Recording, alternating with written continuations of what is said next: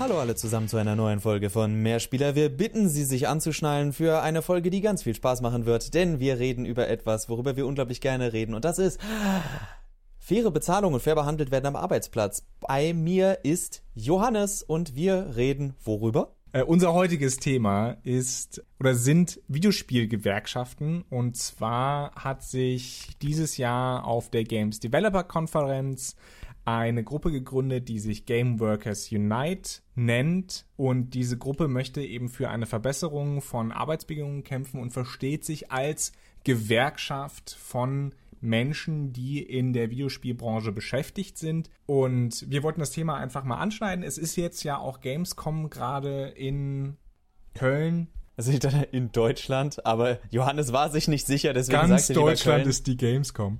Es ist nicht so äh, eindeutig wie die Tokyo Game Show, die eine Game Show in Tokio ist.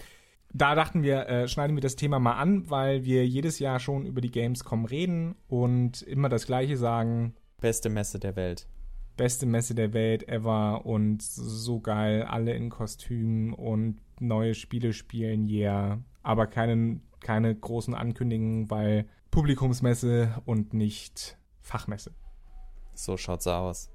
Aber zurück zu unserem Thema der Arbeitsbedingungen. Ja, äh, das Problem bei diesen Arbeitsbedingungen ist ja, äh, oder in der, in der Softwarebranche generell ist seit Jahrzehnten schon der Crunch. Das heißt, vor allen Dingen gegen Ende einer Entwicklung einer Software müssen Fehler ausgemerzt werden, müssen auf letzte, auf den letzten Drücker noch Features eingebaut werden, die auch getestet werden müssen und so weiter. Das heißt, da kommt dann halt alles zusammen, muss funktionieren, bevor das Ganze den Druck geht. Heutzutage ist das alles nicht mehr ganz so schlimm wie früher, weil wenn so eine CD gedruckt war, konnte man nichts mehr ändern. Heute schiebt man einfach einen Day-One-Patch nach und fertig. Aber auch der muss eben programmiert, muss eingefügt werden in das Programm, muss getestet werden und so weiter. Deswegen ist Crunch ein Problem und Crunch bedeutet 50, 60 Stunden in der Woche arbeiten, teilweise noch am Wochenende hinzukommen. Vor allen Dingen in Amerika ist das leider gang und gäbe.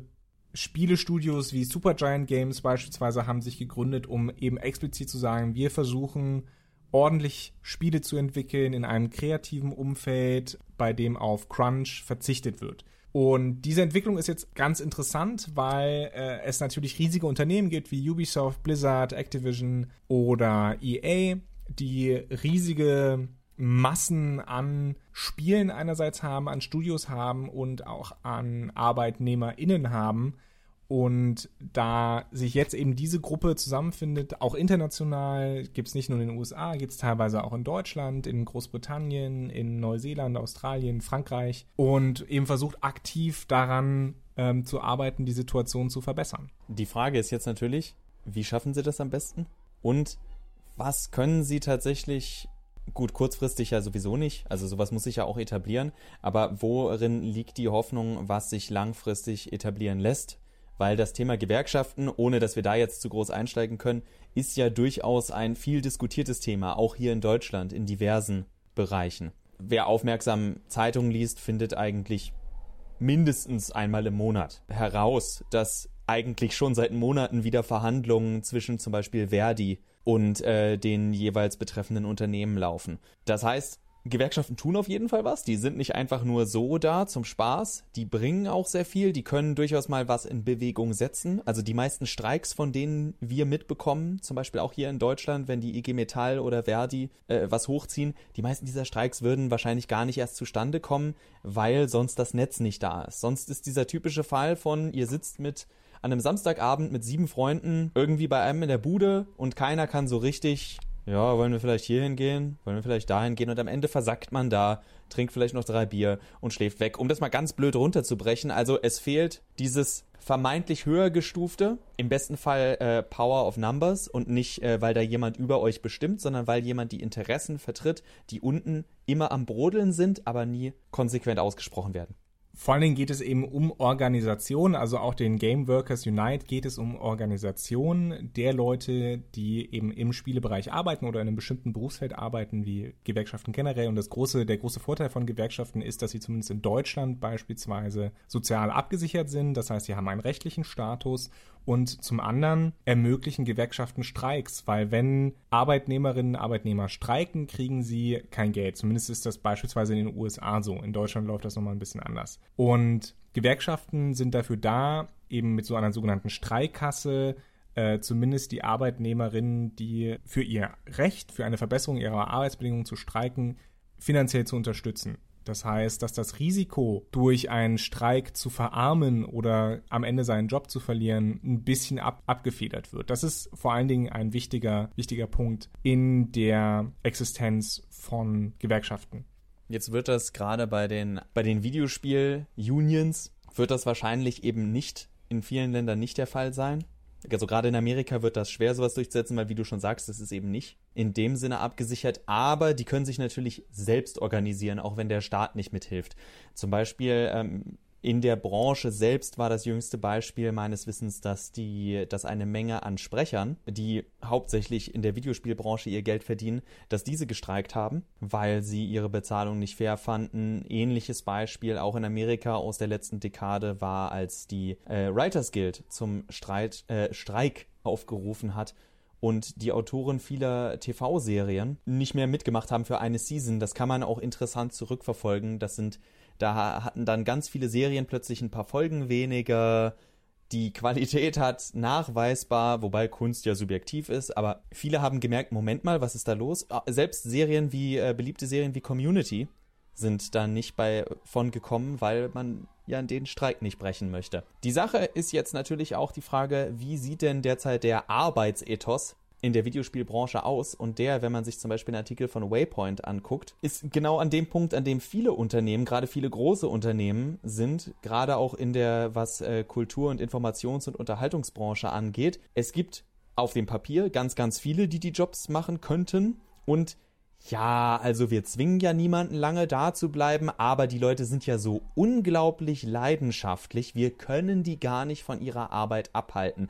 Was immer eine ganz traurige Rhetorik ist, weil man versucht es auf die Leute abzuwälzen, die tatsächlich unter den Arbeitsbedingungen und unter den Erwartungen, die vielleicht teilweise auch nicht von den Entwicklern, sondern dann von den von den Anteilseignern der Publishern kommen. Klar, das kommt von ganz oben, aber trotzdem irgendwo muss der Publisher, müssen die, die oben stehen, sagen, wir brauchen auch eine Unternehmenskultur, dass wir realistische Ziele setzen können. Nur auch wieder ganz, ganz kurz und dann lasse ich Johannes zum Wort kommen, der sich hier schon verzweifelt meldet. Äh, wir hatten es, glaube ich, in einer anderen Folge schon mal. Das Problem auch bei vielen Release-Dates, da hatten wir über Release-Dates auch gesprochen, ist, die Release-Dates werden meistens so früh angesetzt, damit das Unternehmen, das, wenn es am besten noch börsennotiert ist, für das Quartal oder für die Quartalsgewinne in dem Jahr oder dem Quartal anmelden kann.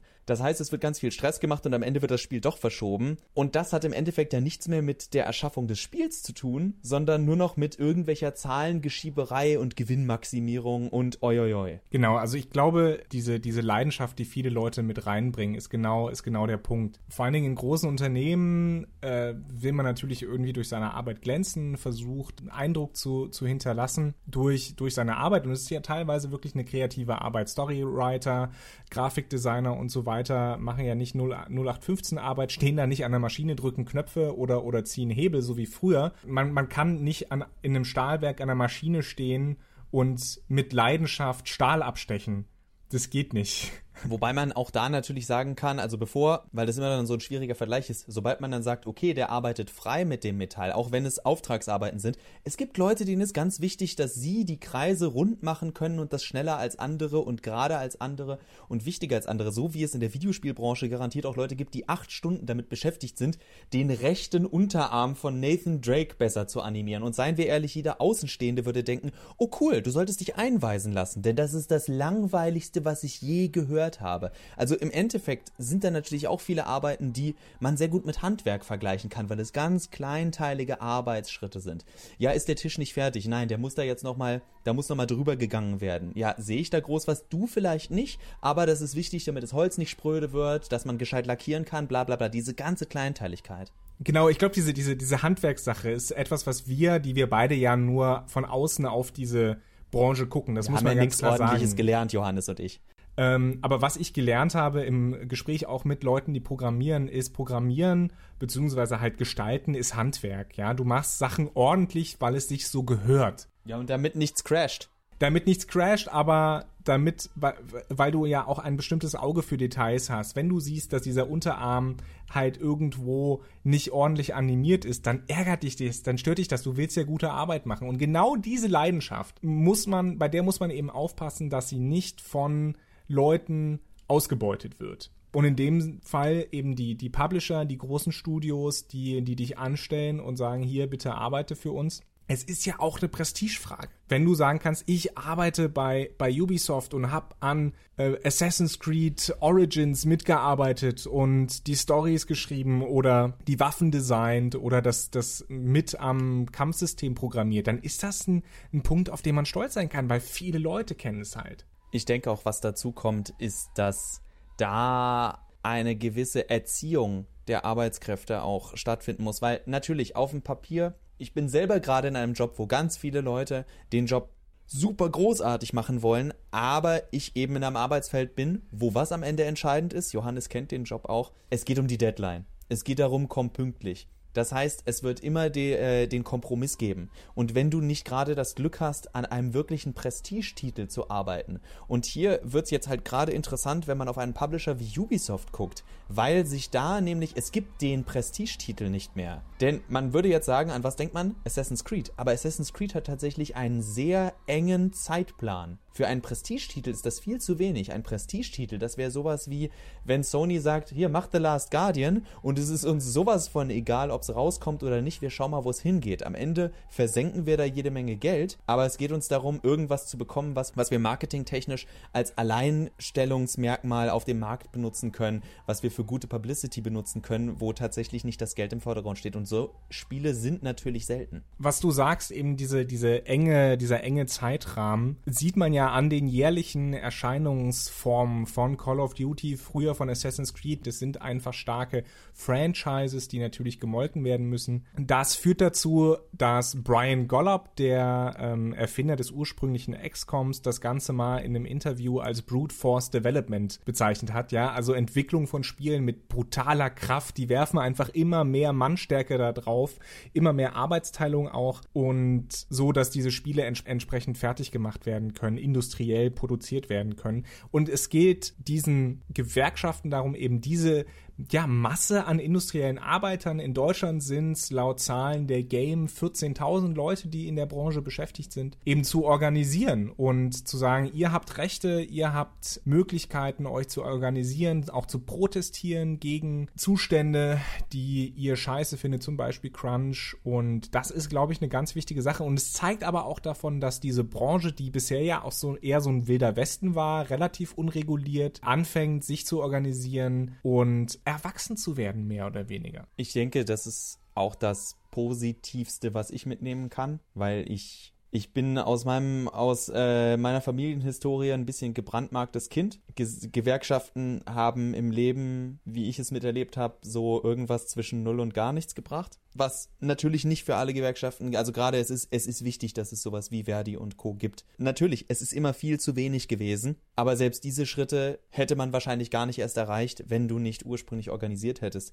Also was natürlich gut ist, ist, dass diese Diskussion jetzt nach außen dringt und das zeigt, dass die Branche groß genug oder wie du sagst, erwachsen genug wird, dass dieses Thema in den Mittelpunkt rückt, dass man nicht mehr sagt, da gibt es auch in dem Waypoint hat sich, ich weiß nicht wer von den vielen es war, der gesagt hat, ey, jetzt früher gab es hier keine alten Leute Leute. Jetzt bin ich hier mit 50 Jahren. Früher waren wir alle irgendwie Mitte 20, Ende 20. Wir waren alle gleich alt, eine sehr flache Hierarchie und jeder hat halt gemacht und wir haben es eigentlich so gesehen, dass wir alle unserem Hobby folgen und haben uns da gar nicht im Beruf verstanden. Und diese romantische Idee gibt es ja auch noch bei vielen. Die sagen, natürlich komme ich nur im Hoodie.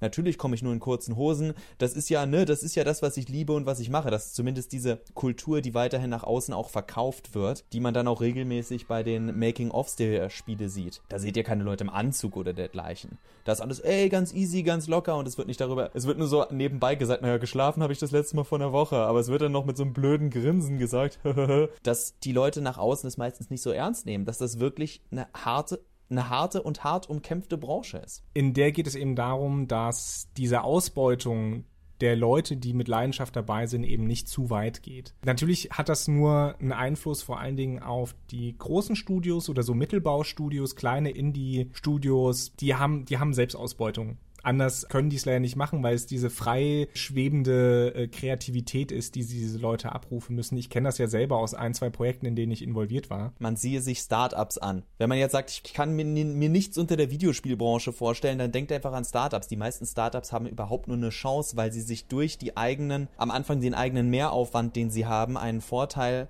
erarbeiten müssen, den sie anders nicht realisieren können. Aber auch bei Startups ist es ja so, dass die Arbeitnehmerinnen und Arbeitnehmer Rechte haben und die nach Hause gehen dürfen. Die Rechte sind ja die sind ja da auf dem Papier, wie alle beteuern, nur sie sind bei weitem nicht so gut und so abgesichert, wie es der Stand sein könnte, wenn man sich in anderen Branchen umschaut. Also wie sich das entwickelt, wird auf jeden Fall sehr interessant. Leider sehe ich nicht, dass auf der Gamescom das so ein ganz großes Thema wird. Es wird ja zum Beispiel sowas wie Konferenzen geben, diesmal am Mittwoch dann zum Beispiel, also heute, heute natürlich, über äh, mit, mit Politikern, die darüber reden, was so in der Videogames-Branche los ist und ich bezweifle, dass dass die die Arbeitsverhältnisse ansprechen werden, sondern eher wie wirtschaftlich und kreativ wichtig das ist für Deutschland. Ja, das wird natürlich als Jobmotor gefeiert und weniger als Achtung, wir müssen hier darauf aufpassen. Äh, vielleicht wird es ein paar kritische Fragen aus, aus dem Publikum geben. Ich weiß nicht, ob das live übertragen wird. Ich würde es mir tatsächlich mal angucken. Was ist Ihr Gamerscore, Frau Kamp-Karrenbauer? Annegret Kramp-Karrenbauer. Oder Kamp-Karrenbauer? Ich weiß es. Schwierig immer diese Saarländer. Was ich witzig finde, ist, dass diese Konferenz dann heißt oder dieses Gespräch heißt mehr als Spieler und ich denke mir so, hm, warte mal, ich kenne den Titel. Und das war's diese Woche auch wieder mit Mehrspieler. Naja, also Gamescom ist vielleicht an und für sich nicht der Ort, um das zu besprechen, aber die ganzen Sachen drumherum äh, gibt es ja auch Gamesfest und, und äh, eben solche, solche Gesprächskreise. Da wird es vielleicht ganz interessant sein, mal ein Auge drauf zu halten, auch wie die Situation in Deutschland sich entwickelt. Also ich zumindest behalte das im Auge, weil ich es eine ganz spannende, spannende Sache finde, auch wenn ich davon nicht direkt betroffen bin. Noch nicht. Das Einzige, was ich mir erhoffe, was am Ende positiv dabei rauskommt, in fünf, zehn Jahren vielleicht, vielleicht ist, dass wir, naja, einfach bessere Spiele haben, weil die Leute in besseren Bedingungen arbeiten. Das wäre schön. Bei dem Thema überlasse ich den Optimismus ganz dir. Ich lasse mich, ich lasse mich mal optimistischer, als ich lasse mich überraschen, kann ich es nicht ausdrücken. Wir lassen uns so gut wir können noch überraschen, was auf der Gamescom jetzt tatsächlich denn passiert, ob was Neues und Interessantes angekündigt wird und reden dann nächste Woche darüber, bevor die wichtigste Games Show Deutschlands und außerhalb von Deutschlands, nämlich der ganzen Welt, im September stattfindet. Die Tokyo Game Show eine Spielemesse in Tokio, in Japan. Wir sollten diesen Running Gag irgendwann mal auslaufen lassen. Niemals, sonst wäre es kein Running Gag. Das ist ein der Marathonmann, der Marathonmensch, der ungegenderte Marathonmensch unter unseren Jokes. So, ihr merkt, die Abmoderation wird immer länger und schlimmer, schlemmer und wir verabschieden uns. Ciao, ciao, bis zum nächsten Mal, Johannes. Auf Wiederhören.